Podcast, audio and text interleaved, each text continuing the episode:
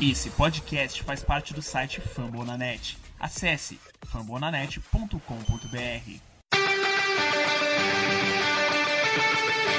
Go to Rush.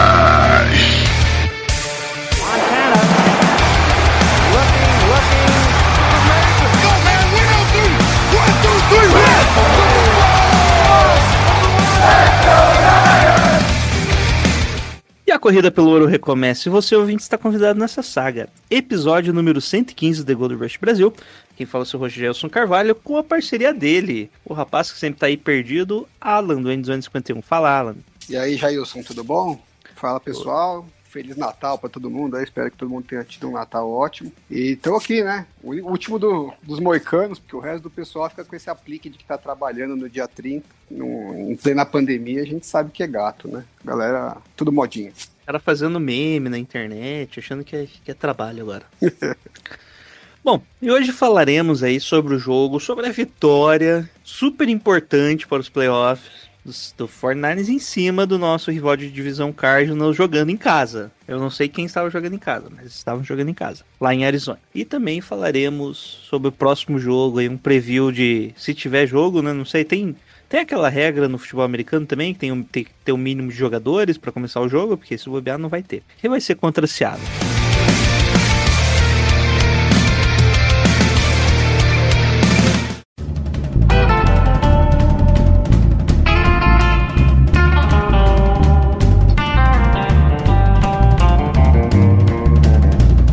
Ali no sábado, quem diria sábado, não domingo, dia 26, no State Farm Stadium, o São Francisco 49ers recebeu ou foi recebido, tanto faz, pelo Arizona Cardinals. Bom, o jogo começou bem lento, né? Com ambos os times ali com defesas meio que dominando, né? A primeira campanha do primeira campanha do- dos Cardinals foi até que boa, mas culminou só com um field goal com a defesa lá segurando no finalzinho. É, logo em seguida, os 49ers vão em campo, fazem a primeira campanha e, se não me engano, pela primeira vez nos últimos sete jogos, o 49ers não consegue o touchdown na primeira campanha. Triste, né, Alan? Pois é, você vê que mududo, né? Não fizemos o touchdown primeira campanha. tá, fica a dica pro ano que vem. Seguindo ali, o Cardinals fica num trend ali com uma boa jogada do Fred Warner, num passe longo né, no Dan Arnold, que era o, o Tyrande, né? E ele evita ali, consegue desviar o passe. E um 49ers, Andy Lee. Andy Lee ainda vivo na NFL. Logo em seguida, os 49ers voltam, em campo e recebe um passe ali de 24 jardas. O 49ers avança bem com Varf Wilson e um passe curto que ele fez aparentemente esse passe ali numa uma rota Texas pro Jeff Wilson. Bom, os Cardinals voltaram em campo, né? E avançaram bem, mas ficaram ali no meio do campo e numa boa jogada, ficaram numa terceira para 11, que o Kenan Drake foi um passe, um screen, né, que o Dre Greenlaw con- conseguiu cortar bem o passe ali, fazendo tackle antes da linha de scrimmage. Eles ficaram num punch uma quarta para 12. O Fernandes volta em campo, não consegue, ele tem uma troca de punts, na verdade, né? Um, dois, meu Deus, três punts seguidos e bola dos Cardinals. Já no finalzinho do, do segundo quarto, faltando três minutos, os Cardinals faz, engrena finalmente uma boa campanha, com algumas jogadas no random que parece que é o calcanhar de Aquiles na nossa defesa. E numa terceira para oito ali na end zone, Murray tenta conectar com o DeAndre Hopkins e Jason Verrett faz a jogada ali, defendendo o passe. Bem bonito esse, né?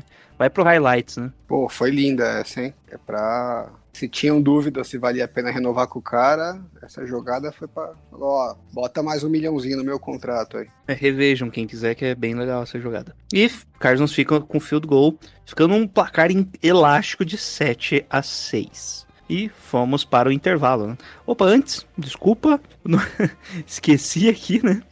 Antes de. Ainda faltando 39 segundos, Fernandes vai campo de ataque, consegue ali algumas boas conversões. E numa segunda para 10, na linha de 48 jar- jardas, CJ Better é sacado, sofre o fumble, recuperado por Zaya, Zaya Simons.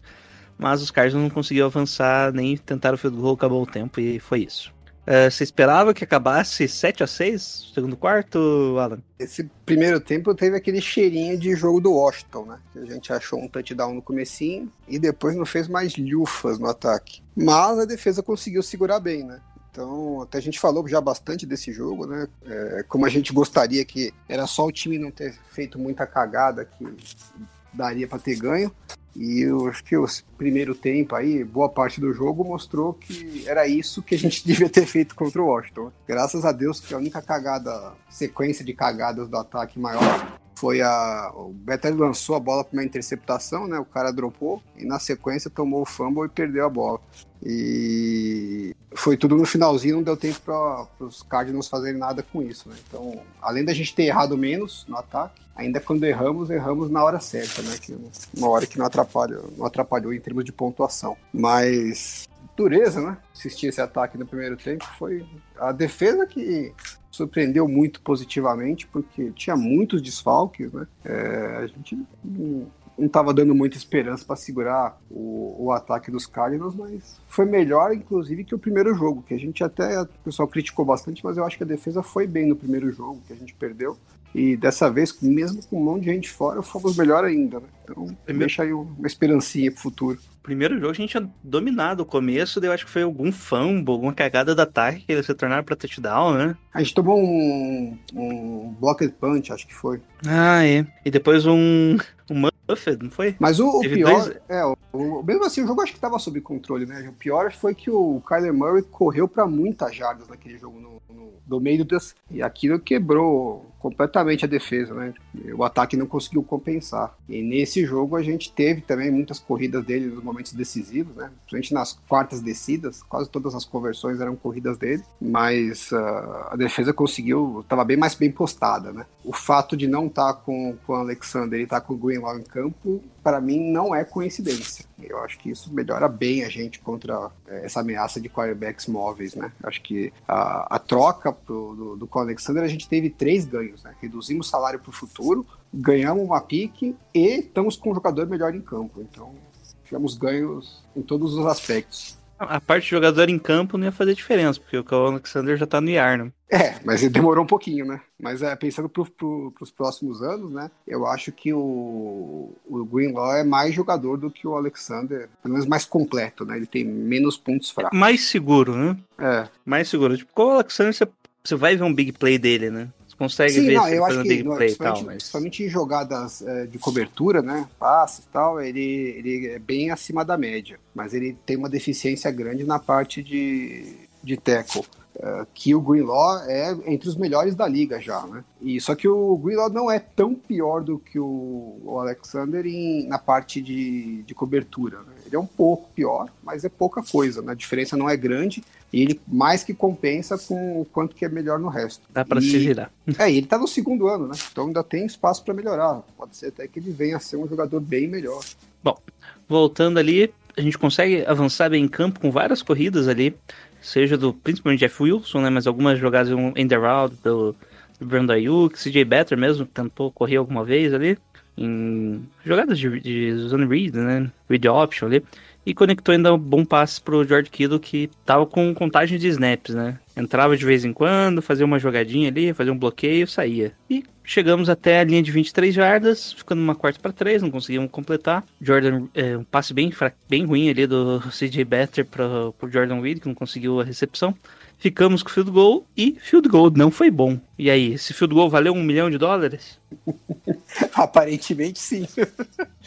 Acabamos de renovar, né? Deu para dar uma. Conseguiram dar uma economizadinha no salário, reduziu aí 2 e pouco, 2,7, acho que foi milhões, né? É, mas não sei, foi estranho o jogo né, do, do Gold. Porque ele foi bem a temporada inteira, né? E esse jogo parece que nada dava certo para ele. Foi bem estranho. Quase que podia ter custado o resultado pra gente, né? Se sim, não... sim. Bom, logo em seguida os Cardinals ficaram com punch, né? Com uma. Depois de um sec de 7 yards ali que o Al Williams conseguiu numa, numa DB Blitz, né? Foi bem disfarçada ali. E jogada seguinte, o Fernandes consegue uma big play com o Jeff Wilson, boa corrida ali. No, pela direita, né? High end, né? Por, corrida por fora, né? Que eles falam. Ele quebrando tecos ainda tava, tava bem em jogo, né? Logo em seguida, mais um big play pro, pro George Kittle, bom passe do Better, encontrando seu velho companheiro. Também Coleman entrou pra famosa corrida dele para zero, né? E culminando ali por um passe pro Kyle Juice de 9 jardas que ele completou, né? A corridinha snap, pro touchdown. Snap depressivo esse do, do Coleman, né? Não Nossa. deu nem pra torcer, coitado. Não, eu acho que ele entrou em uns dois snaps o jogo inteiro. Mas foi triste demais, né? Fim disso. fim de festa pra ele esse ano. É, dois snaps, três jardas, que beleza. o McKinnon também, né? Um snap, quatro jardas. Não, o Maquina tá É. voltando de duas cirurgias no joelho, né? Ainda tem um- uma explicação mais razoável. O Tevin Coleman também, né? Depois da cirurgia ali, complicou bastante, né? A cesárea da mãe dele. É. Sacanagem, pô. O cara já jogou bem. Esse ano foi. Parece que, parece que os dois não se encaixam no sistema, né? Então, o Maquina, eu acho que é difícil saber se ele tem esperança de voltar, mas acho que é uma questão mais física mesmo, né? Pô, duas cirurgias no joelho seguidas, assim, tem, a maior parte dos jogadores não se recupera, né? É, pode ser que ele, depois, um ano depois, né, com mais tempo para se recuperar, até ele ganhe um pouquinho mais de explosão de volta, é, que foi que a gente viu no caso do Sherman, né? Que ele, primeiro ano pós a lesão, ele não estava tão bem, e aí ano passado, que ele já estava um pouco mais distante, ele já conseguiu recuperar um pouco mais de explosão. E mesmo o Verrey agora, né? A gente viu que ano passado ele estava sem condições ainda. E esse ano ele já recuperou bastante da explosão. É, não é para esse nível, né, que eles jogam, não é um- o nosso nível, né, de recuperar de uma cirurgia. Eles têm que recuperar num, num patamar muito acima. Então, às vezes, recuperar de uma lesão no joelho para quem vive de explosão, como é o caso deles, eu acho que talvez um ano seja muito pouco. E ele ainda teve duas seguidas, né? Mas eu não sei se um running back consegue se recuperar a essa altura da carreira. Né? Se fosse mais novo, talvez. É, já, já meio que tipo, ele estaria no ápice começando a decair, né? Não- Não parece promissor para ele, não. Bom, o field goal foi bom, só lembrar, tá? Logo em seguida, a primeira jogada do, do Kyler Murray, ele faz um passe pro, pro Tyrande lá, o Arnold, que sofre um fumble do, do Warner, que foi recuperado por pelo próprio Warner, confirmado pelo, pela arbitragem. Aqui a gente pode falar, né? O primeiro fumble do, do jogo, que foi do CJ Better lá, foi no passe, eu achei que foi, tinha sido o passe incompleto. Porque o passe de, tava indo pra frente já, né, a mão. É bem complicado ali. E meio que o juiz não teve evidências suficientes, deixou a marcação de campo. Essa foi a mesma coisa. Pra mim não tinha sido fumble e o juiz sem evidência de que não foi fumble deixou a marcação em campo. O que, que você achou, Alan? É, esse teve um. Parecia não ter sido fumble, né? Mas não teve uma, uma imagem que você conseguia falar claramente, né? Dava a sensação de, de não ter sido fumble, mas é, eu acho que eu sou a favor deles fazerem isso, né? É, é o que diz a regra, mas volta e meia eles voltam é, a marcação com umas situações que você fala, pô, não tá claro que realmente a marcação estava errada. Então, se não tá claro, o que diz é que é para não mudar, né? Então foi o que eles fizeram, eu acho que eles fizeram certo, né? É, é, a gente se ferrou no jogo passado, né? Que o Kinlaw forçou um fumble lá e o juiz não, não, não considerou fumble depois da revisão. Agora acho que foi a nosso favor. Pelo menos a gente ganhou uma delas. Mas, Ficou é, 0x0. né? Bom, mas infelizmente não conseguimos aproveitar, né? E ainda teve. Na primeira jogada ali, teve o, a corrida do Jeff Wilson foi negativa e ficamos uma quarta para 13 na linha de 39 jardas. E, provavelmente já com sem confiança, sem muita confiança no, no kicker, não tentamos o field goal, que seria um field goal de 50, né? 53, 54, por aí. Pô, mas quarta para três, por que isso aqui? Não, quarta pra, é, pra 13, pra 13, era pra 13, 13, ah. 13. É que teve a corrida negativa. É, então não é essa Eu agora que meio- que eu vou. Eu ainda É, vou é cornetar. outra, é outra, Tem é outro lance que eu vou cornetar. Se bobear, já foi esse lance. A gente só falou, bom, bola pros Cardinals, que daí sim teve as jogadas lá do, que o Kyler Murray brincou, né? Numa uma terceira para cinco ele teve um passe incompleto. E tentaram uma quarta para cinco no campo de defesa, lá no linha de 40 jardas. E ele foi meio que para o passe, todo mundo marcação homem a homem ali, a marcação ficou bem atrás, bem atrás ele resolveu correr, né? E conseguiu ficar- chegar até a marcação ali. Logo em seguida teve um passe pro. É Kenyon Johnson o nome, né? Não sei o nome do. O sobrenome, o primeiro nome do, do wide receiver. Um passe longo de 45 jardas em, na, em cima do Tavares Moore, né? Que ali, tenho quase certeza que ele é o Tavares Moore. Entre os safeties, o Marcel Harris e o Tavares Moore. O que, que você achou desse lance ali? Eu, eu fiquei até de ver esse jogo, esse lance depois. no- Que- É, é, foi entre aberta, os dois safeties e aparece o primeiro que chega ali correndo era o Fred Warner, né? Na hora do lance, eu até voltei umas duas, três vezes, mas pela câmera da TV não deu pra ter muita certeza. Mas a minha impressão é que a, a, a bola era no. do- a marcação do jogador, né? Era do Fred Warner. E. Mas é difícil, né? Você bota um É cara difícil que... colocar um linebacker pra, pra, pra correr 45 jardas, né? É, mas é, Um o- é passe de porque 45 jardas. eles estavam alinhados com três de um lado, né? que direto os Cardinals fazem isso e eu acho que a, a ideia, até porque era um passe longo, né, a, a distância que eles precisavam de jardas era longa, o, o Robert Sala colocou um dos safeties, que eu não lembro qual dos dois, o que estava mais embaixo na tela, Marcel Harris. é, para ajudar na, na cobertura do, do wide receiver isolado, que eu acho que era o Hopkins, eu não vou, não vou lembrar Eu- agora de é, faz sentido, É. faz sentido. Você daí do- deu outro, ajudava nos três, né? É, pra não Do deixar mano a mano. E aí o outro ficou na, na, na linha, na, na área dos três, né? Dos três wide receivers. Aí o wide receiver que corta pro, pro lado na diagonal ali, né? Que é o que recebeu a bola, que é o wide receiver número 3, que eles chamam, né? Contando de, de fora para dentro do, do campo. Esse cara normalmente é o cara que o safety de baixo ajuda, né? Que eles chamam de técnica poach. Só que dessa vez ele não fez isso porque ele estava ajudando a, a dobrar no, no Hopkins. Então, como você não tinha o safety fazendo isso, o linebacker fica assim, a seco ali, né? Ele no mano a mano com o wide receiver. É paciência, a defesa é isso, é cobertor curto, né? Você quer cobrir uma coisa, você vai deixar um buraco na outra. Eu não critico a decisão porque de todas as armas que o que os Cardinals tinham, esse jogador aí me parece o menos perigoso, né? Então, você tem o Fred Warner que é bom na cobertura, ele arriscou, arriscou e foi queimado. Mas paciência, faz parte do jogo. Só lembrando, era uma segunda pra 23, tá? É, acho que eles nem esperavam Eu, que fosse é, uma bomba eu dessa. acho, eu acho que o Fred Warner tentou, parou ali né, na linha de first down, né? Ele meio que perde tem- um tempo ali, né? Não sei se conseguiu ver no Sensu. Não, Não, não, para, não. eu Ele só perde, né? Não, o cara corre, o cara só corre, meu.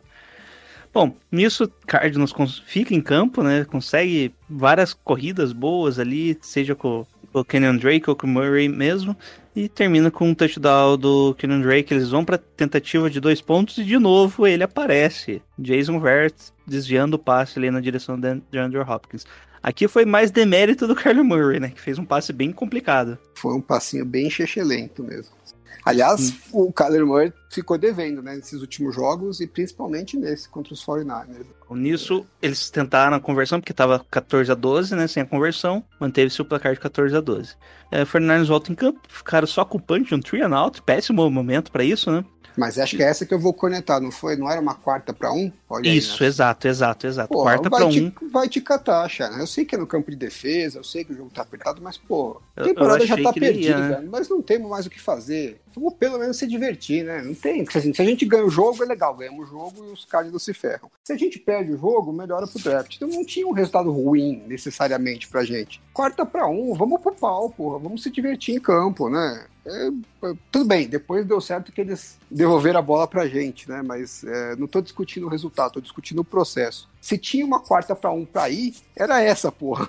Bom, os ficam- pegam a bola ali, né? Ainda no campo de defesa, tentam ali, meio que é um turn out, eles tentam uma quarta pra dois. E o Kyler Murray tenta o, o passe pro Hopkins e o Fred Warner consegue desviar ali o passe, né? Evita a recepção. Nisso, Fernandes ficou na linha de 35 jardas já no campo de ataque. E foi, foi já no primeiro lance, né? Foi quase o touchdown do Jeff Wilson já no primeiro lance, né? Na, na corrida ali. Lembra, uma corrida trap, né? A É. TV quase perdeu o lance, na verdade, né? Que eles estavam mostrando o replay da quarta descida. Os 49ers já foram rapidinho pro snap e e quase que a gente meio que até perdeu o comecinho da jogada. Isso. E combinando ali com uma corridinha do. Um passe curto, na verdade, do Juice, né? Eles fingiram a corrida e foi um passe pro Juice de uma jarda pro touchdown. Tentativa do extra point, que basicamente acabava com o jogo, né? Deixaria nove pontos de diferença e falhou. Deu ruim. O Bigode tava focado no tank. Porra, esse tá. Esse queria, hein?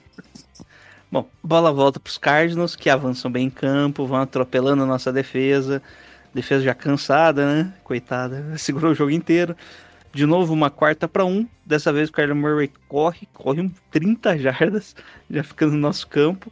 E numa segunda para 11, ele procura lá o, o, o, o rapaz dele, no Christian Kirk, na, na endzone. E ele, o rapaz aí que o Luiz do Caos vive elogiando, aquela Winterspoon faz interceptação. E aí, esperava essa jogada? Aquelão garantindo vaga pro ano que vem, hein? É, Melhor se é, ir se é, acostumando. garantindo, garantindo vaga pro próximo time do Salem. É o isso.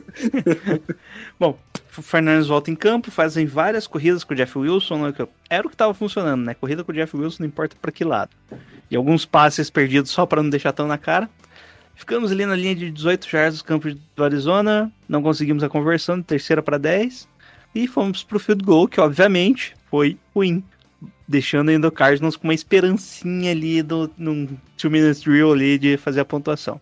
Mas Cardinals avançou bem ali, ficou, chegou até a metade do campo. E numa quarta para seis, tentaram, tentou o passe lá pro DeAndre Hopkins. E ele, a lenda, o jogador que eu sempre elogiei, o Barrett, apareceu em campo e fez, a, evitou o passe pro DeAndre Hopkins. E aí, rapaz, Alex Barrett, como que é o nome dele mesmo? Se o Barrett tiver machucado o, o Murray e ele não conseguir jogar e os Cardinals ficarem fora dos playoffs, cara, tem que ganhar uma, um reconhecimento lá em São Francisco. É, é isso aí, uma estátua. E o, o Alex Barrett fez quase o sec, né, nessa jogada. Foi ele que, que machucou o Kyler Murray, né? Foi. Foi, foi boa até a, a jogada. Ele é meio magrinho, né? Sei lá. Parece que Parece que precisa de mais força para jogar na NFL. Bom, isso acabou o jogo, né? Só entrando para se ajoelhar, aquele mortalzinho do Rich James ali, que todo mundo gosta. Final do jogo 20 a 12. Quais foram suas impressões principais do jogo, Alan? Bom, primeiro de tudo, se você que tá ouvindo tava torcendo pra gente perder, sinto muito, mas eu fiquei feliz pra cacete. Porque era um jogo que valia alguma coisa, né? Os Cardinals estavam disputando play, vaga pro playoff, a gente tava todo remendado, um monte de reserva em campo e foi uma socada. Os 49ers passaram o trator. O, o, jogo foi apertado por coisas circunstanciais, né? Se o Rob Gold não erra dois field goals e um extra point, não tinha nem emoção no final. O jogo tinha sido tranquilão.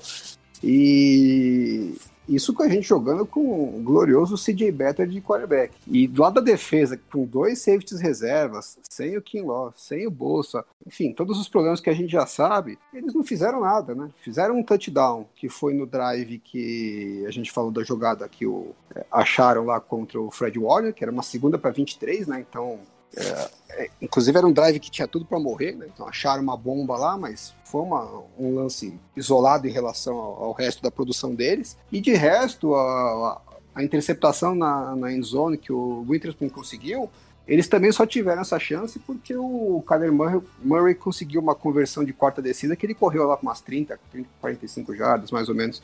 Então, foi um assim, campanhas meio que esporádicas, que eles conseguiram alguma jogada fora da curva, mas dentro da, da estrutura do, do game plan deles, eles não conseguiram fazer nada, né? Foi uma surra. E eu fiquei bem, bem feliz. É, não quer dizer que eu torço agora pra gente ganhar o próximo jogo também, mas esse eu saí satisfeito, alegrou o meu fim de semana. Você não, você não gostou, Geus? Ah, eu gostei. Bom ver o time ganhar sempre. eu tava de saco cheio de perder, para falar a verdade. Uh. é bom não perder tanto assim em seguida. É, algo que chama atenção foi que o Fernandes teve um turnover, né? Que foi aquele fumble do CJ Better. E o Fernandes vinha uma sequência de. a maior sequência de 2020, que não deve ser quebrada. Se não me engano, eram seis ou oito jogos, você lembra? Com pelo menos dois turnovers de diferença. Você lembra disso ah, ou não? Apareceu no jogo contra, contra os Cowboys, apareceu na TV, né? Acho que eram é. oito jogos com dois Oito jogos em sequência, né? Pelo amor de Deus, né? Como que Vai... pode, né? Continuamos com turnover em todos os jogos, né? Precisamos de um zerado, provavelmente não vai vir esse ano. É, nosso jogo corrido funcionou muito bem, né? Com total de 227 jardas, principalmente com o Jeff Wilson correndo. E o jogo aéreo foi funcional, né? Com 182 jardas, só que os três, três touchdowns foram todos em jogadas aéreas, após, obviamente, boas corridas. Você viu, é. o Kiro jogou 25 snaps, 28 snaps, uma coisa assim, né? E você vê a diferença que faz pro ataque, né? Se ele tivesse saudável, mesmo com todos os problemas que a gente falou, com o Mullins fazendo um monte de interceptação, é, muito provavelmente a gente teria tido resultados diferentes nesses jogos. Tá? Talvez estivesse brigando pelos playoffs ainda, por incrível que pareça. É, o Kido teve cinco passos na direção dele, né? Quatro recepções, e o único que ele não, não foi recepção foi drop, né? Sim. A famosa bola meio bola torta do CJ Better ele não conseguiu pegar. Aí, pô, quatro passes pra 90 92 jardas. 92 é. jardas. Porra, pra um Tyrande, né?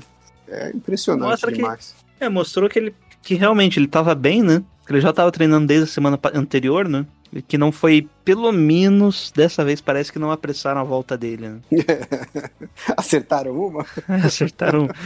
não duvido se o Fortnite tivesse mais chance pro playoff, já tinha entrado semana passada. Né? Eu sei que todo mundo criticou o Kiro jogar e eu também preferia que ele não jogasse, porque mesmo que ele esteja 100%, sempre tem o risco de lesão e a gente não tinha nada para ganhar nesse jogo.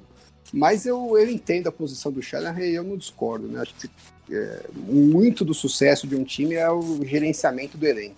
Não dá para você pedir para jogadores que estão fazendo sacrifício, jogando machucados a temporada inteira, olhar para a cara deles e falar: não, vai para o campo que o Kiro, que é o meu melhor jogador, eu vou proteger. Não tem como. né? Se o cara fala que tá saudável, se os médicos falam que tá saudável, se o cara quer jogar, você não. Daria para inventar uma lesão agora. Se tá todo mundo falando que tá saudável, não dá para você chegar pro elenco e falar: não, joga vocês aí que estão tudo estrupiado e o outro que tá 100% eu vou, eu vou proteger. Não dá Isso, pra fazer isso é bom, não especificamente pra esse ano, né? Pra esse ano já foi, né? É bom como mensagem pros anos, pros próximos anos, né? Sim, eu Meio acho que como... como- gestão do elenco, eu acho que é importante. É, destaques do ataque, você tem algum aí, Alan? Vou... Tem vários, né? É, por incrível que pareça. É, o que, que você gostou do ataque? Pode falar, É. melhor que destaques. Ah, o jogo corrido foi todo foi bem, né? A linha ofensiva foi muito bem no jogo corrido. É, a gente teve problemas no, no pass block de novo, né? O McGlinch parece que regrediu absurdamente nessa parte. Mas no jogo corrido a gente viu uma performance do nível do ano passado, né? Foi um massacre da linha ofensiva. É, praticamente todo mundo foi bem. O Juszczyk foi bem. Né? É, a gente fala ah, porque o Kiro voltou e o jogo corrido melhorou muito, tem esse fator com certeza, mas ele não jogou tanto assim, né? E o jogo corrido foi socado em cima de socada, né? E o meu garoto Jeff Wilson, que todo mundo só falava do Jamichael Hurst no começo da temporada, né? Que era o, o novo bonequinho, que brinquedinho que o Shanahan arranjou, tava todo mundo apostando que ia ser a, a solução no lugar do, do Monster quando ele machucou. E eu continuava apostando no Jeff Wilson e, por incrível que pareça mesmo, é, acho que só ele conseguiu é, jogos com 100 jardas, né? Me corrija aí se estiver errado, Jair. E Eu o acho running back com 100 Eu- jardas. É que teve um, o Haskell teve dois jogos só, né? É. Não, mas mesmo o Monster, acho que ele não conseguiu 100 jardas em nenhum jogo, correndo. Ele recebe, passando sim, né? Porque ele recebeu uns passos. Ah, que é, as jardas totais, não É. pode ser. Pode ser que eu tô pensando aqui que ele recebeu, hein? Teve aquele jogo contra os Jets que ele fez aquela puta corrida longa, mas acho que ele machucou logo depois. Posso estar enganado. Mas enfim, meu menino Jeff Wilson, pode Meu apostar- apostem nele pro ano que vem, porque o, o moleque tem futuro. É, realmente, o melhor mesmo foi contra os Dolphins, 90 jardas e Jets 92 jardas. Tipo, Ah. ele acaba passando, né? Porque teve, teve contra os Cardinals mesmo, ele teve 95 jardas recebendo. Isso o Monster, né? É, eu acho que essa duplinha aí. É... E o resto eu acho que só jogou duas partidas, ainda dividindo snap, não, não deve ter Não, nem essa, chegado essa perto. né? dupla pro ano que vem, acho que tá legal. A questão é se a gente consegue manter o pessoal saudável, né? Porque parece 2018, né? Que os nossos running backs não conseguiam manter uma sequência de três jogos. Um, dois jogos machuca, um, dois jogos machuca. É, mesmo no passado, né? Que a gente foi pro Super Bowl, mas era um entre e side running back também. A gente precisa É. dar um jeito nessa parte. Se a gente resolver isso em termos de talento, eu tô tranquilo. Bom, outra coisa que aconteceu, né? Como você mesmo já chamou a atenção, o Arquido teve exatamente 50% dos snaps ofensivos, né? Com os 28 snaps dele ali. Eu acho. Será que contaram certinho ou foi só. tipo, entra um, sai, entra, sai, entra, sai. Vamos, vamos fechar essa conta aí. Acho que ajudou que o ataque não precisou jogar muito, né? É, normalmente, em outras partidas, eles estavam jogando mais que isso, estavam passando de 70 snaps na no, no jogo. E esse foi bem mais tranquilo. É, você falou da linha ofensiva, né? A gente teve, teve mudanças não programadas durante o jogo, né? Na nossa linha. Com o Justice Scully com o Colton McVix. O que, que você achou? Qual que você preferiu em campo? Ou não, nem Eu- chegou a reparar? É, não, posso falar que eu analisei. Na, hora do jogo é difícil a gente ver a linha ofensiva, né? A gente acaba só vendo As cagadas ou Ah, quando faz uma cagada muito grande, assim, né? Ou quando tem algum bloco que eles fazem em campo aberto, né? Faz um pull e tal, mas é, são lances bem mais é, esporádicos. Então eu não vi no Round 22 depois do jogo, e não consigo te dizer aí qual que eu prefiro, mas é, o Justice School não é um guard, né? Então eu prefiro que o McKivitz tenha quanto mais snaps melhor, para ver se ele desenvolve. E não só para ver se desenvolve, mas também para a comissão técnica poder avaliar se pode contar com ele para o ano que vem, minimamente, ou se tem que achar uma solução para a posição.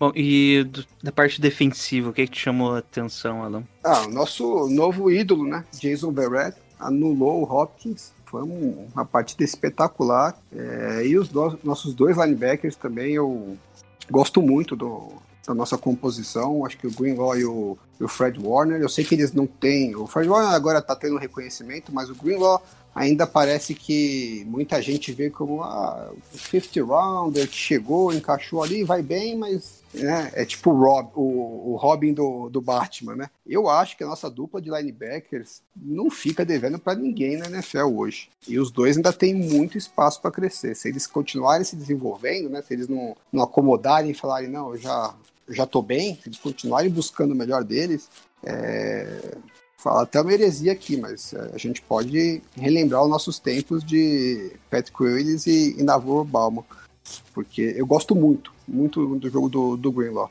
e achei que foi mais um jogo muito bom dele, e também dá um destaquezinho pro Ryder, né, Kerry Ryder, é, chegou como quem não quer nada, é, chamou atenção por causa do sexo, mas acho que não só no sexo, né, ele é, é um jogador que está sempre atrapalhando o quarterback, né? Mesmo quando ele não consegue finalizar a jogada, é, a gente sempre vê todo jogo, um, dois, três lances que o quarterback tem que sair do pote, tem que se movimentar, porque o, o Ryder tá lá criando um tumulto. E acho que é um jogador bem valioso. Até ficou triste que ele conseguiu tanto sexo, porque era um jogador bom pra gente manter pro ano que vem. E conseguiu mais um nesse jogo, né? É, só vi aqui as stats, o Jason Verrett teve 11 passes na direção dele, 6 recepções, 33 jardas. É, aquele lance do Fred Warner lá contaram no, como Marcel Harris mesmo. Quem contou? Uh... O Pro Football Reference. O... Ah, tá. Co colocaram na conta do Marcel Harris aqui, é. porque pelas jardas só pode ter sido ele. Sim. É, no fundo eles. Uh... Uma vez eu até estava vendo, o PFF também faz isso, né? Eles falaram, ah, a gente tem que ter algum critério, né? Então, eles têm dois critérios para esse cálculo de jardas. É o jogador que estiver mais próximo na hora que o recebedor pega a bola, que no caso era o Marcel Harris. Mas na hora de dar a nota, não necessariamente eles dão a nota negativa para o cara que estava mais perto, porque ele pode estar tá simplesmente viu o passe e foi tentar ajudar, né? Não necessariamente a responsabilidade era dele. E minha impressão nesse caso é que a, a responsabilidade não era do Marcel Harris, mas pode ser que eu esteja enganado. Eu não vi com calma o lance depois. É, não, é, tá, com, tá como ele mesmo aqui. Não, da, da, defesa eu gostei muito da partida do Jason Verrett, né? Com só 33 jardas que eles que ele sofreu em 11 tentativas de passe, dá tipo.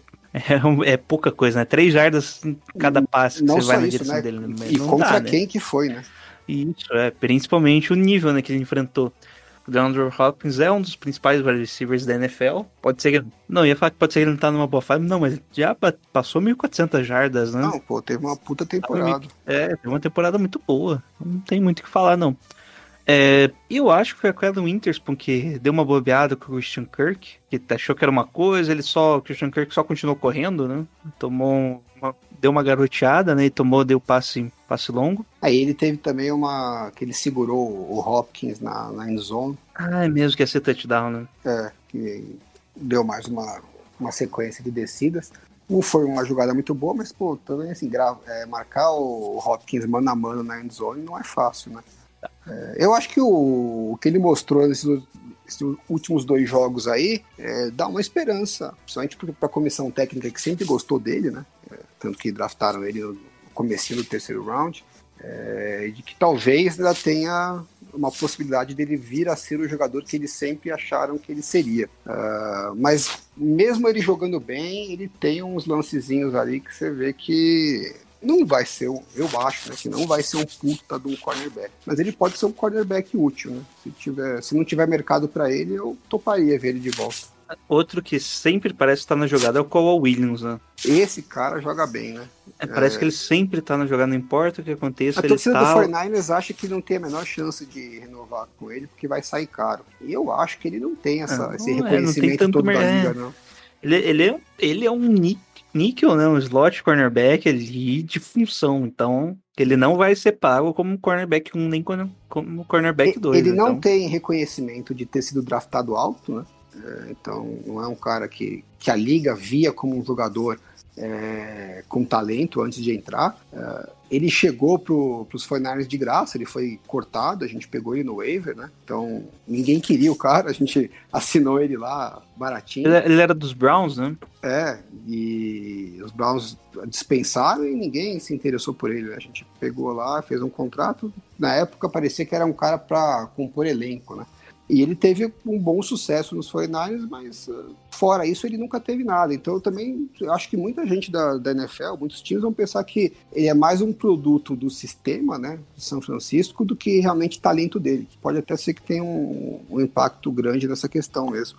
É, de qualquer maneira, a narrativa é favorável pra gente, né? Então eu não É. acho impossível que a gente renove com ele, não. E outra coisa, ele perdeu alguns jogos, né? Isso pode meio que deixar alguns times meio. É, ele, é, ele é bem pequeno, né, pro, pros padrões da NFL. Padrões, né? Então, isso, O risco de lesão com ele também é sempre alto, então não acho que nenhum time vai querer. Ele também já não é tão novo, né? Quantos anos ele tem? 29.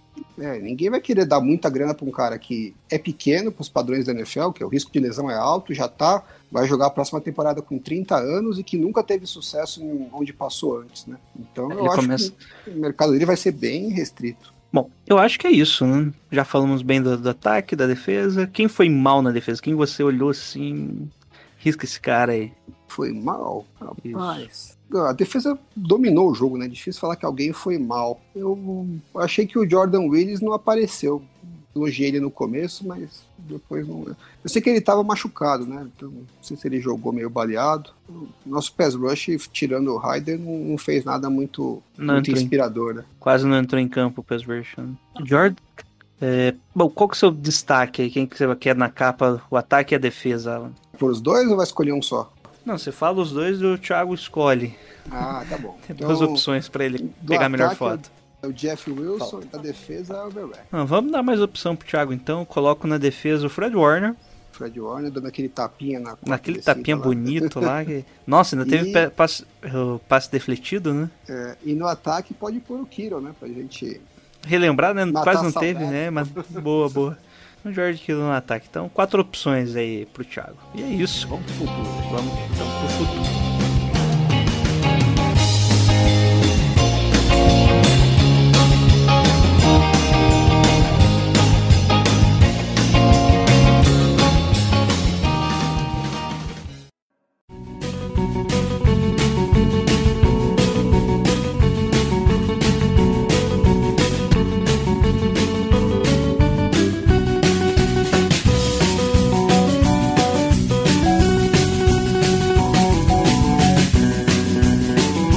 Bom, e no domingo, dia 3 de janeiro de 2021, já ano que vem, São Francisco 49ers recebe em Arizona, no State Farm Stadium, o Seattle Seahawks, que vem aí tentando subir de seed na NFC. Bom, o jogo primeiro, né, Seattle vem basicamente com o time completo, no entanto, o 49ers vem aí com mais alguns jogadores questionáveis, jogadores entrando em- no protocolo de Covid e alguns que vão fazer cirurgia, então vamos entrar aí com um time bem questionável pro, pro jogo. É, As principais jogadores aí que não vão jogar, o Brandon Ayuk já está fora, Tavares Moore está como questionável, o Kinlow pode retornar, né? Ele não jogou contra a Arizona, pode ser uma questão aí que a gente que o Alan reclamou do pass rush, a gente não tinha o Kinlow.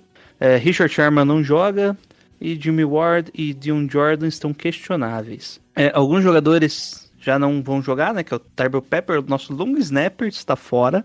Não sei como vai resolver esse problema. E outro problema, o nosso kicker também está na lista de Covid e não deve jogar. Renovou e já entrou na lista de Covid. E aí? O que, que faz um caso desse, Alan? Ah, eu acho que o jogo pra torcer, graças a Deus ganhamos esse último, que era pra dar, tirar aquele gosto ruim, né, do fim de temporada, que só perde, perde, perde. Esse agora contra Seattle, a gente vai com o terrão do terrão, né? Tirando o Kiro, de resto, e, a- e a linha ofensiva que vai estar inteira, o resto, vamos tudo baleado, defesa baleada, ataque baleado. É, é para perder mesmo, melhorar a posição no draft. Nem dá pra ficar chateado, porque com o time que vai entrar em campo, É, Estamos sem, kick, sem kicker, sem long snapper, né? Até os queria te- especialistas. Só queria te corrigir aí que você falou uma coisa que não é verdade. O que que foi? Tirando a nossa linha ofensiva, Não, Trent vai- Williams não vai jogar. não vai jogar? Então, Não vai pronto, jogar. Melhor ainda. Ele sentiu o ombro, eu acho. Quer dizer, não deve jogar, né? É, não, não aparece ainda nas listas porque foi hoje. o Eu acho que é isso mesmo. Tem que pegar todo mundo que for importante e tiver minimamente correndo o risco de agravar a lesão, tem que, tem que tirar de campo e tratar como se fosse um jogo de pré-temporada, isso aí. Bota os últimos negros que tiver no practice squad pra jogar. É, esse jogo é jogo inútil Bom. pra gente, né? Ah, e o Justice School está como questionável também. E aí, o que, que você espera do jogo, Alan? Eu, de verdade, espero que acabe rápido. Vai ser duro de assistir pra gente. É, espero que a gente faça uma jogadinha só pra mostrar que, ó, se a gente tivesse inteiro, ia ter graça, né? De repente o Kiro pegar uma bola longa, a defesa. A defesa não vai conseguir fazer nada. Não dá pra torcer nesse jogo mesmo. É até sacanagem cobrar alguma coisa do time, né? É, eu até já fiz uma aposta no Seattle, porque eu acho que esse jogo não tem como, como os caras perderem, né? Porque Tá quantos o over-under aí? acho que tava 4,5, né? Ah, tá fácil, hein? Tava bom. Eu não sei se mudou agora, porque teve mais gente que, é, que apareceu como machucado, mas quando eu comecei a ver as notícias de que tinha um monte de gente é, suspeito de que talvez não fosse jogar, eu falei, ah, esses caras não vão jogar, não. Aí eu já fui lá e meti uma graninha pra ver se. Porque eu acho que o Seattle vai entrar ainda com uma, uma certa vontade de, de ganhar o jogo, né? Além de estar com o time mais inteiro, que naturalmente já seria esperado eles ganharem, eles vão entrar pensando em vitória. E a gente, lógico, os jogadores que entrarem em campo vão entrar pensando em vitória também, mas só pensar não adianta. É, né? além disso, o Seattle tá, tá melhorando como time, né? A defesa, principalmente, nos últimos jogos, tá, melhorou se comparado ao começço do ano. Que apesar que, claro, né? Pior que. É, É, já- Acho que é normal do Josh Rose. Eu, eu acho que o melhor pra ele era que isso não acontecesse, né? Porque não tem como ele apresentar. Com esse time que tá aí, nem o Garópolo ia jogar bem. É, Sem conhecer o playbook, sem conhecer nada direito, né? Com pouco tempo que ele teve aí pra se ambientar e com um monte de reservas que vão estar em campo. É, se ele entrar em campo, vai ser só pra passar vergonha, né? Vai, já não tá com uma imagem positiva na liga. Eu acho que o ideal pra ele é, se possível, não entrar pra nada, né? Então, torcer muito pra não acontecer isso, pelo, pro bem dele. Qual que é a sua expectativa de placar aí? Pode chutar, um que. Vixe, Isso aí não tem esse- muito que analisar, gente. É, esse não, jogo aí esse vai ser. vai doer, vai ser um. Não, espere, não, espere o primeiro e o segundo quarto disputado. É, eu tô imaginando alguma triste, alguma coisa. A expectativa é alguma coisa na linha de 42 a 17, é, nessa faixa aí de, de diferença, mas se qualquer coisa a, men- a menos de, de distância, eu acho que já seria uma vitória pra gente. Perder de pouco vai ser um bom resultado. Eu chuto 23 a 14, porque nossa defesa ainda vai estar melhor que o ataque. Ainda dá pra fazer uns pontinhos ali. Dá pra forçar um fumble de K Metcalf. O ataque do. Seattle tá bem ruinzinho, né? no- Nos Tá, últimos tá. jogos, né? É, que eles fizeram um ataque vertical, né? Mas chega um momento que você consegue cobrir o passe se você não, não tem jogo corrido, né? E a linha de Seattle tá meio fraca, então, seja jogo corrido ou jogo aéreo, não tá conseguindo abrir espaço nem proteger direito. Então, complica um pouquinho. Mas eu acho que Não 23 a 14 tá bom. não compartilho do seu otimismo, mas torço para que você tenha razão. 23 a 14 pro 49ers! Então, ação. Bom, e é isso, né? Vamos pras perguntinhas que eu acho que é mais fácil, né? Assunto mais agradável. Tem mais assunto.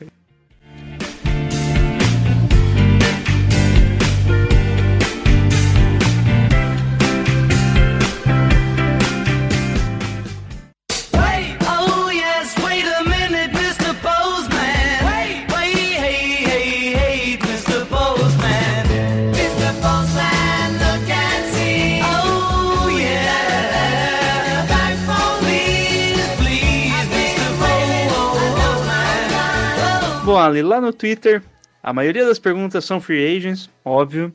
Primeira pergunta aí, já vamos começar com alto nível. Grande Manuel pergunta qual o ponto positivo e o negativo dessa temporada. Desejo de um feliz ano novo para todo mundo e manda um salve para os meus amigos do grupo. O 49ers acabou. Fa- o famoso quarteto, o Kiko, o Zinho, o Branco e o Lindo. Boa, Manuel.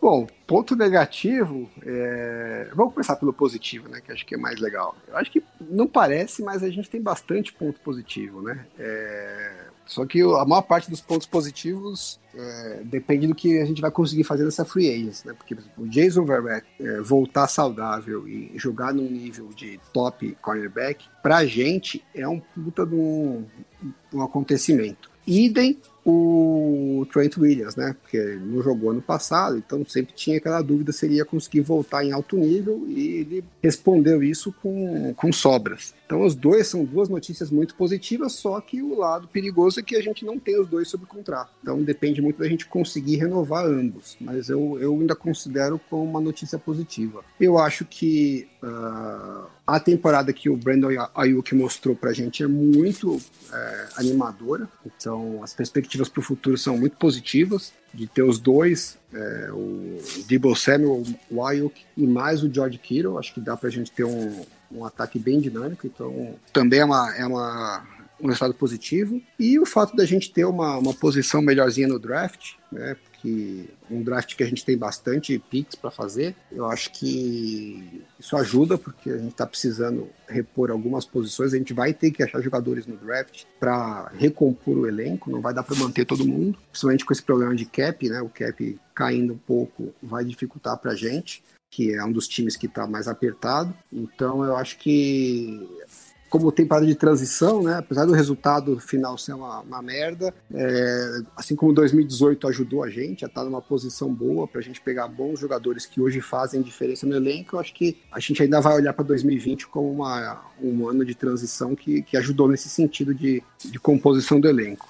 E agora o lado negativo, o principal é a gente, mais um ano, né, que a gente perde totalmente a confiança na capacidade do time de se manter saudável, né, na capacidade do time de se preparar para evitar lesões e se manter saudável e de se recuperar das lesões, né, que é, um, é uma preocupação a mais aí, que a gente, o time se machuca e ainda parece que não consegue se recuperar é, na mesma velocidade que outros times. E, e eu acho que o ponto negativo principal é a gente perdeu mais um ano de janela. Né? A gente tem um, um elenco forte, com alguns jogadores ainda em contrato de rookie. É, à medida que esses jogadores vão ficando mais velhos, a gente vai ter que renovar com, com vários deles. É, esse ano agora já vamos ter que renovar provavelmente com o Fred Warner, já vai ter um, um impacto no cap. E quanto mais a gente for tendo que renovar essas estrelas, né, menos jogadores a gente vai conseguir manter do elenco atual. Então, era muito importante a gente conseguir aproveitar ao máximo essa janela enquanto a gente ainda está com, com jogadores em, em contrato de rookie é, dos piques bons que a gente acertou nos últimos anos. E esse foi um ano que a gente não conseguiu fazer isso, né? Desperdiçamos um ano dessa janela. Acho que esse é o principal ponto negativo. Bom, ponto positivo eu vejo como a estrutura do time é boa, né? porque a gente perdeu muitos jogadores aí por lesões, né? E como o Alan já destacou, ponto negativo, mas como ponto positivo, o time ainda ficou com. Se você pegar esse mesmo time com qualquer outra, é, qualquer outra comissão, provavelmente seria um dos piores times da NFL, tá? A gente já, eu já havia comentado isso alguns uns dois anos atrás, que o nosso elenco que chegou pro Super Bowl era muito mais questão de comissão do que os nomes em si. Que é o caso do Kyle Williams, que era um cara que nunca jogou em outro time tão bem. O Jason Ferreton mais uma aposta, né? Não era bem isso de. Não era bem isso de ter um jogador mesmo, né? Mas eu acho que essa questão aí de dar mais confiança à comissão técnica em si, né? Tanto que provavelmente vão perder o nosso coordenador defensivo, que nunca critiquei. Mentira, ainda tem um. Não sei, eu acho que outros coordenadores conseguem cumprir bem essa função que o Sala quis aí no 49ers. É, outra pergunta aqui do Divulgando NFL TT no Twitter lá, para manter a espinha dorsal do time, quais dos atuais free agents vocês assinariam? Bom, eu acho que o principal free agents aí que vão ter que ver é o Trent Williams. Para mim é prioridade número um. E aí, Alan, quais são os principais free agents que você vê? Primeiro, É. os, os free agents, né? Só para falar uma lista rápida aí, com todos os 44 nomes. Trent Williams, Richard Sherman, o Solomon Thomas, Jackie Starr, Kyle Juice, Stephen Coleman, Quentin Bourne, Cole Williams, Tom Compton, Ronald Blair, Ben Garland, Kerry Hyder, o Lança, Jerry McKinnon, Jordan Reed, Tony Bergstrom, Jason Verta, Kelly Winterspoon, Dante Johnson, o Grassu, Jamal Taylor, o John Jordan, Jordan Willis, CJ Better, o Joe Walker, Trent Taylor, DJ Jones, e é isso. O resto é restrito, então só colocar uma tag lá que você não precisa negociar muito e não paga tão caro. É, eu acho que tem muita gente importante aí, é, que não tem tanto nome, né? Muito, muito- muita gente importante para fazer a engrenagem rodar. É, e aí, acho que eu gostaria de renovar com o máximo possível de gente. Né? Dura a gente prever, porque a gente não sabe quanto que esses caras vão, vão ter de oferta no mercado. Mas como ele perguntou de espinha dorsal, né? Espinha dorsal a gente fala mais é dos jogadores top, em posição, as estrelas, ou próximo disso, né? E eu acho que nessa situação a gente tem três jogadores que poderiam se encaixar, que é o Juszczyk, o Trent Williams e o Jason Verrett. E desses três, eu acho que para mim, na minha opinião, o que eu mais gostaria que a gente conseguisse manter é o Trent Williams e o Jason Verrett. Se tivesse que abrir mão de um dos três, eu preferia abrir mão do Juszczyk. Mas duvido que o Shanahan pense assim. É, O Juszczyk deve ser o mais barato dos três, né? É, pode ser que o, que o Verrett não seja tão caro também por causa do histórico de lesão. né? É, é, talvez seja um contrato bem incentivado, né? Mas em termos de valor total de contrato, provavelmente ele vai ser bem mais barato que os outros dois. A maioria dos outros jogadores, assim, são jogadores medianos, né? Tipo, principalmente o eh, a gente vai ficar basicamente sem, sem edge, né? Mas se você pegar o Jordan Willis e um Jordan, sabe que os dois dá pra cortar direto. Né? Eles pegam o Ezekiel Enso, o Kerry Harder e o Ronald Blair. Os três, basicamente, qual que você pegar, vai ter o mesmo efeito em campo. Isso que eu tô confiando no Ansa, né? É, tá bem otimista com Eu sou otimista com o Ansa. Então acho que são escolhas pontuais, né? Tipo, só preferências do, do- da comissão mesmo. Tipo, o Jamor Taylor, que quando jogou, jogou bem, né? Daí tem É, aquela que Winterspawn, que também tá. Nesse, nesse eu acho que estão de baixo, os, os mais importantes pra gente é o Tart, né? Mas não sei se o time quer manter, mas eu acho que ele faz diferença. É, o Carl Williams, que a gente já falou bastante. É, o DJ Jones, eu acho que seria um cara bem legal de manter. Eu acho, eu acho o DJ Jones subestimado pela torcida. Ele Ele tem o problema de, de lesão, conseguir manter, né? O, o eterno problema, né? E, e a gente também tem o Kendrick Bourne, que eu acho que é bem já abaixo desses que a gente acabou de falar, mas é um jogador que é importante pro elenco, né? Nessa questão de completar terceiras descidas e manter os drives é, vivos. A gente não viu tanto essa temporada isso porque a gente estava com também um problema de quarterback, né? Então ele não, não chega a ser um, um talento tão grande de wide receiver que compense essa deficiência do quarterback. Mas acho que com o Garoppolo de volta, ou com algum outro quarterback que a gente venha draftar, não sei, é, eu acho que o Kendrick Bourne ele é importante, mas eu não, não imagino que seja difícil renovar com ele, não. Bom, duas perguntas do Felipe Bazante. A primeira, o quanto que Trent Williams, Fred Warner e Kirk Joyce serem eleitos para o Pro Bowl podem dificultar a renovação deles? Tipo, que eles podem cobrar mais do que o esperado. Jason Verrett não ir pro Pro Bowl foi bom nesse sentido? Eu, eu acho que não muda nada. É, não acho que os agentes. Na verdade, muda. Não, Eu muda acho- se tiver no contrato, né? É isso que eu ia falar. Inclusive, o Richard Sherman ganhou mais um milhão por isso. Dois mas milhões, eu, né? Mas Dois eu não milhões. acho, não acho que a negociação acabe ficando mais difícil porque ele foi pro Pro Bowl, não. Não acho que se o Jason Verrett tivesse ido pro Pro Bowl, ele ia cobrar mais caro do que ele vai agora. O que, no final das contas, o que manda é o mercado, né? É, Mas, e lógico, é- o jogador que não é tão conhecido, se ele for pro Pro Bowl, mas acho que é mais pra torcida isso, né? É difícil falar Não, as é comissões isso que eu ia falar. O Jason Verrett não ir pro Pro Bowl, eu acho que é o, é o único que realmente muda, porque meio que mostra a visão que os outros têm dele, né? É, mas não, necessariamente a visão É da liga, né? comissões, Mas do é, tá certo. é. Então, eu não, não acho que, que impacta muito nas negociações, não. Agora ao Pro, sim. Se o cara for pro All Pro, esquece. É, outra pergunta aqui, eu tava fazendo umas contas e o Fornars ficam de 10 até 16 escolhas no draft. Não sei como. Nunca uma free agency foi tão importante para se definir o que fazer no draft. Ah, tá. É, que é a 10 a 16 é o- a posição. Sim. Dito isso, até que ponto será importante uma vitória? Temos muitos jogadores fora, mas vão jogar sério. A vitória não importa, né? Contra Acho que o. Felipe não precisa nem se preocupar aí com essa daí, porque não vai rolar a vitória. Fica tranquilo. Ele- Os jogadores vão jogar sério, ele tem razão, E- mas não, não tem perigo, não. É, então, basicamente fica qual que é a importância do draft referente a free agents. É, eu acho que, é, pelo que eu entendi, é, fechar de buracos na free agency, bem com com as projeções dos times, aí vai ter que se sujeitar a salário cortado, que nesse caso se fosse no ano normal, né? Eu acho que, por um lado, isso pode até ajudar a nosso favor. né? A gente falou aí da lista de. Tem tantos jogadores que, assim, são muito bons. É, é o caso do Juszczyk, que é uma posição que não tem tanto. A gente tem o é, ganhar uma grana e voltar para a free agency ano que vem. Bom, espero que. Não estar sendo otimista demais, mas eu tô confiante que vai acontecer um pouco disso. Ah, é, outra pergunta aqui, é, do Jefferson. Acho que o time deve renovar com Tarf, senão quem vocês acham que poderá substituí-lo na posição? É, primeiro, É, eu acho que é, é difícil o contrato do Tarf, né? Não sei exatamente que mercado que ele vai conseguir. Eu gostaria muito que a gente renovasse, né? Eu sei que todo mundo já conta ele como fora do time, mas o Jimmy Ward também já contavam como ele fora do time, né? E ficou, né? E ficou e foi pro Super Bowl, inclusive. Não, ele ficou fora do time um tempo. É, Ninguém mas contratou e foi Na, lá. na, na tem- mesma free agents que ap- apostavam que os 49ers não iriam querê-lo, né? É, ele não teve mercado e, e acabou voltando. Eu gosto É. demais do Tarf, cara. O É. problema é a lesão mesmo. Inclusive, eu, eu acho, acho o Tarf que- mais confiável que o Jimmy Ward, cara. Então, e o lesão por lesão, o Ward era mais preocupante em termos de lesão quando ele fez o contrato de um ano com a gente do que o Tart, né? E eu acho que se o, o Ward já ficou sem mercado naquele ano, agora que a gente está com esse cap reduzido, a chance do Tart não encontrar ninguém que, que pague o que ele quer receber, porque no, no final das contas, ele já conhece o sistema de São Francisco, ele sabe que se ele renovar, ele vai ser titular, né? Que é uma vitrine para ele conseguir um contrato melhor no, no próximo ano. É, e ele sabe que os técnicos gostam dele, né? Ou pelo menos gostam o suficiente para dar a oportunidade que ele precisa.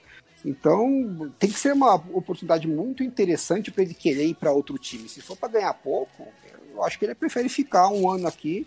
Já É. tem casa na região mesmo, né? É, tenta, tenta um ano saudável. Se ele consegue um ano saudável, depois ele consegue um contrato melhor. Então, eu acho que tem um, tem um risco para ele grande dele ter que acabar ficando. Bom, é, uma coisa que eu quero levantar aqui.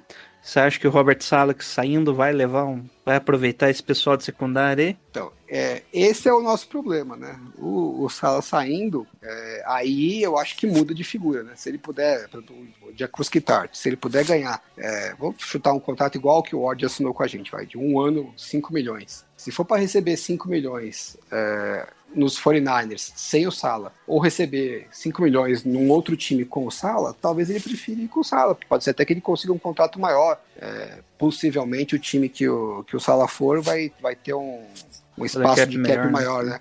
Então, assim, se o Robert Sala não sair, que atualmente parece que essa possibilidade é bem remota, eu acho que a nossa chance de renovar com jogadores de defesa aumenta. Agora, se ele sair, eu acho que jogadores como o Kawhi Williams, como o Jacoski Tart, é, começa a complicar mais. Acho que talvez não dê para ter essa sorte, não.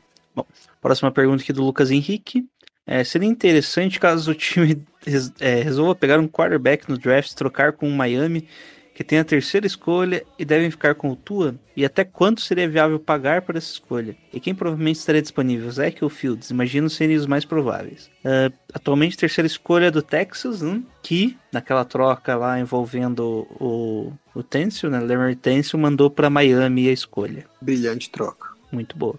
E aí, você gosta de pegar a terceira escolha de Miami? Olha, é duro responder isso, né? Porque eu não tenho uma opinião sobre os quarterbacks do draft, né? Não acompanho o college. É, o pessoal fala que todo mundo tem falado que eles são muito bons. Eu acho que se o time tiver muito convicto é, de que o cara, esses, o cara que está disponível lá como quarterback é o, o cara né, que vai resolver, eu acho que é válido. Né? É, só que eu acho que vai ser muito difícil isso acontecer, porque tem muitos times precisando de quarterback, tem muitos times que se interessariam em subir, né? E a subida para os 49ers com certeza vai sair muito mais cara, né? Porque um time que tiver ali na posição 7 ou 8 para subir para 3 tem um pique muito bom para oferecer eh, no, no próprio draft, né? Então você fala assim, pô, se eu sou Miami e vou descer da 3 para 7, para 8, você fala, pô, não vou cair muito e vou ganhar muito em troca. Para cair para 14, 15, que é mais ou menos onde a gente está hoje, é, aí tem que valer muito a pena para eles. Então a gente começa a falar de um,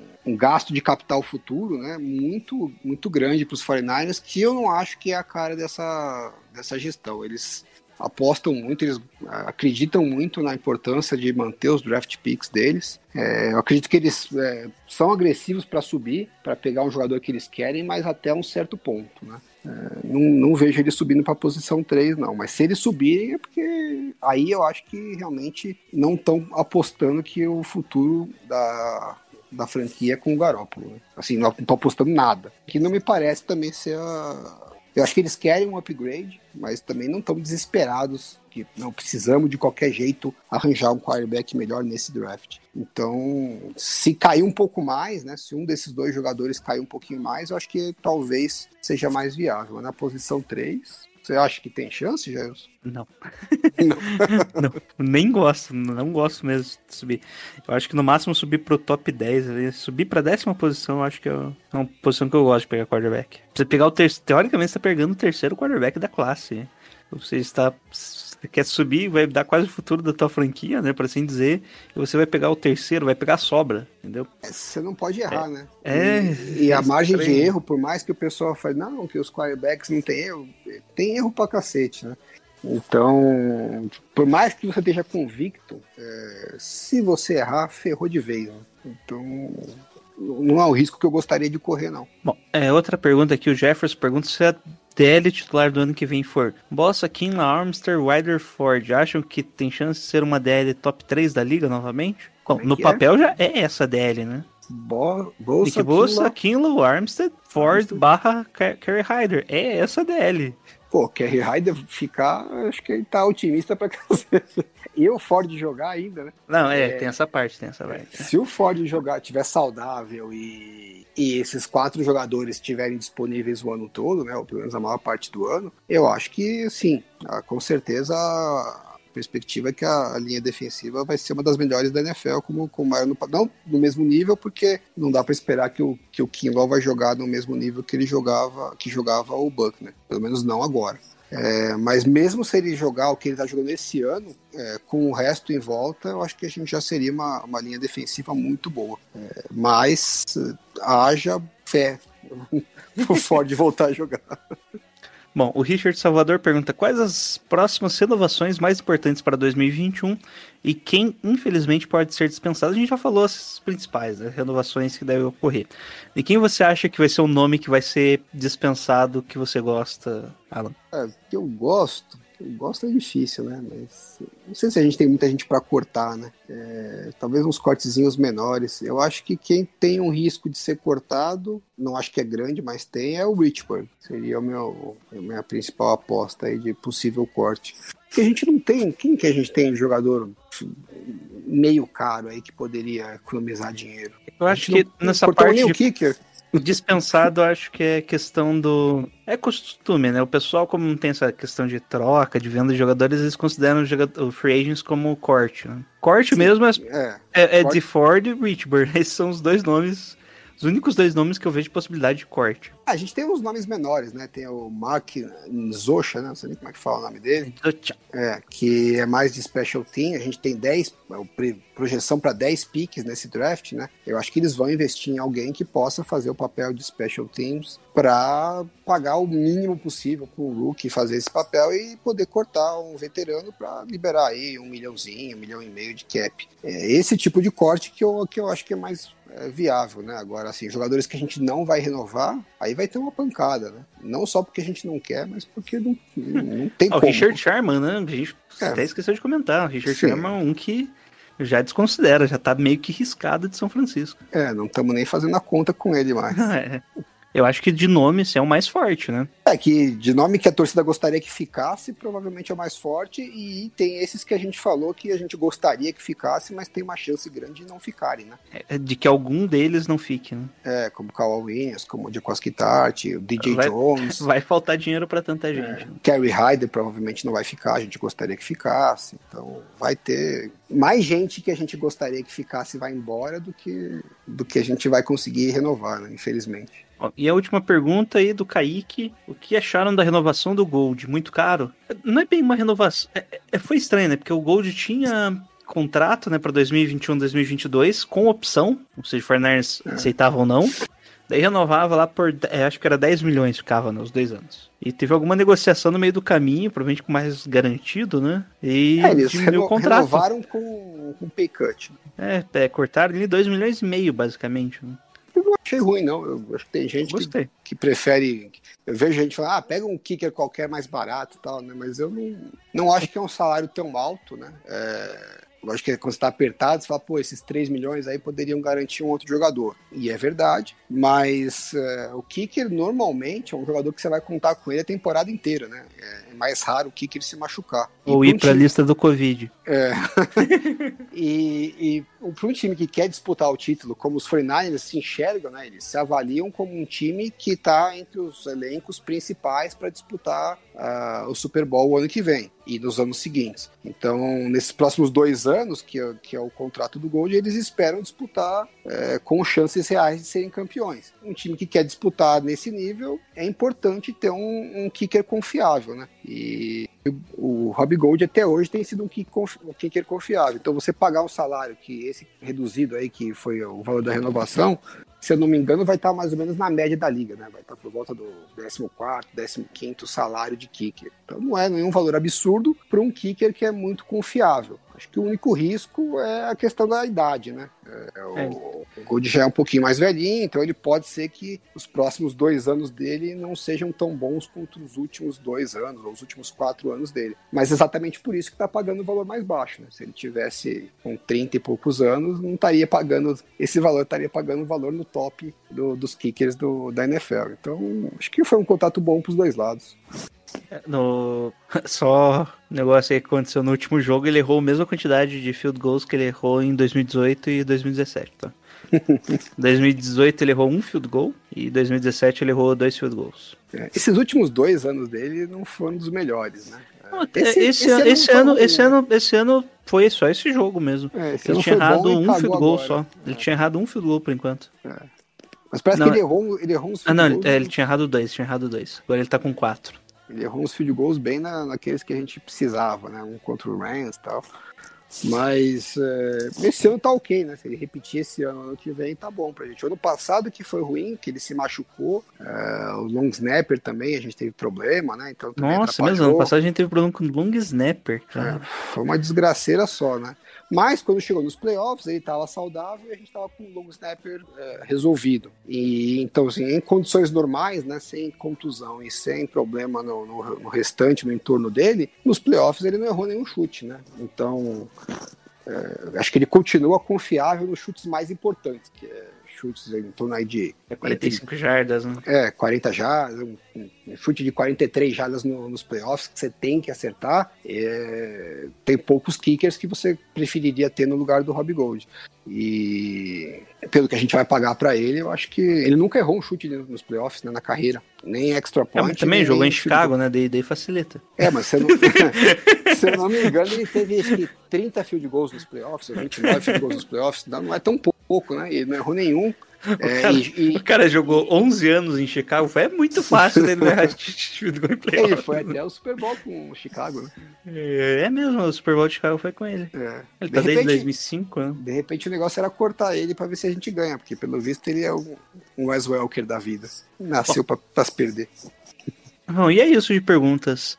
Quer deixar seus recadinhos aí, Alan? Os Pô, de vou sempre? deixar um- dois recados. Um, desejar um- uma ótima virada de ano pra todo mundo, é, um excelente 2021, que seja bem melhor que 2020, tanto pra gente, né, a gente como planeta, humanidade, e pra gente, torcida do 49ers, porque 2020 foi um aninho pra esquecer. E o meu segundo recado, é, para quem ainda não acompanha, vai lá no meu canal Endzone 51 no YouTube. Essa semana eu soltei um vídeo novo, um vídeo sobre defesa, explicando uma jogada que a defesa faz para enganar o ataque, que eu acho muito legal. É, Eu, particularmente, gostei muito do, do resultado do vídeo, achei que ficou bem legal, ficou dinâmico, curtinho, com bastante informação. Então, quem puder dar essa força aí, último vídeo do ano, deixa um like lá, se não for inscrito ainda se inscreve, divulga pros amigos que a gente tá precisando de ajuda aí.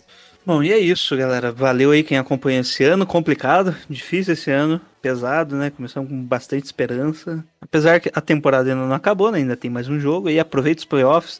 É muito melhor assistir playoffs quando seu time não está jogando, acreditem em mim. Você assiste todos os jogos, basicamente são bons jogos e você não está puto da vida. tem, tem suas vantagens, né? Mas curtam aí o finalzinho do ano. Nos acompanhem lá no Twitter, no The Gold Rush Brasil. E é isso. Vamos, Go Niners aí, Alan. Vamos lá. Um, dois, três e. Go, Niners!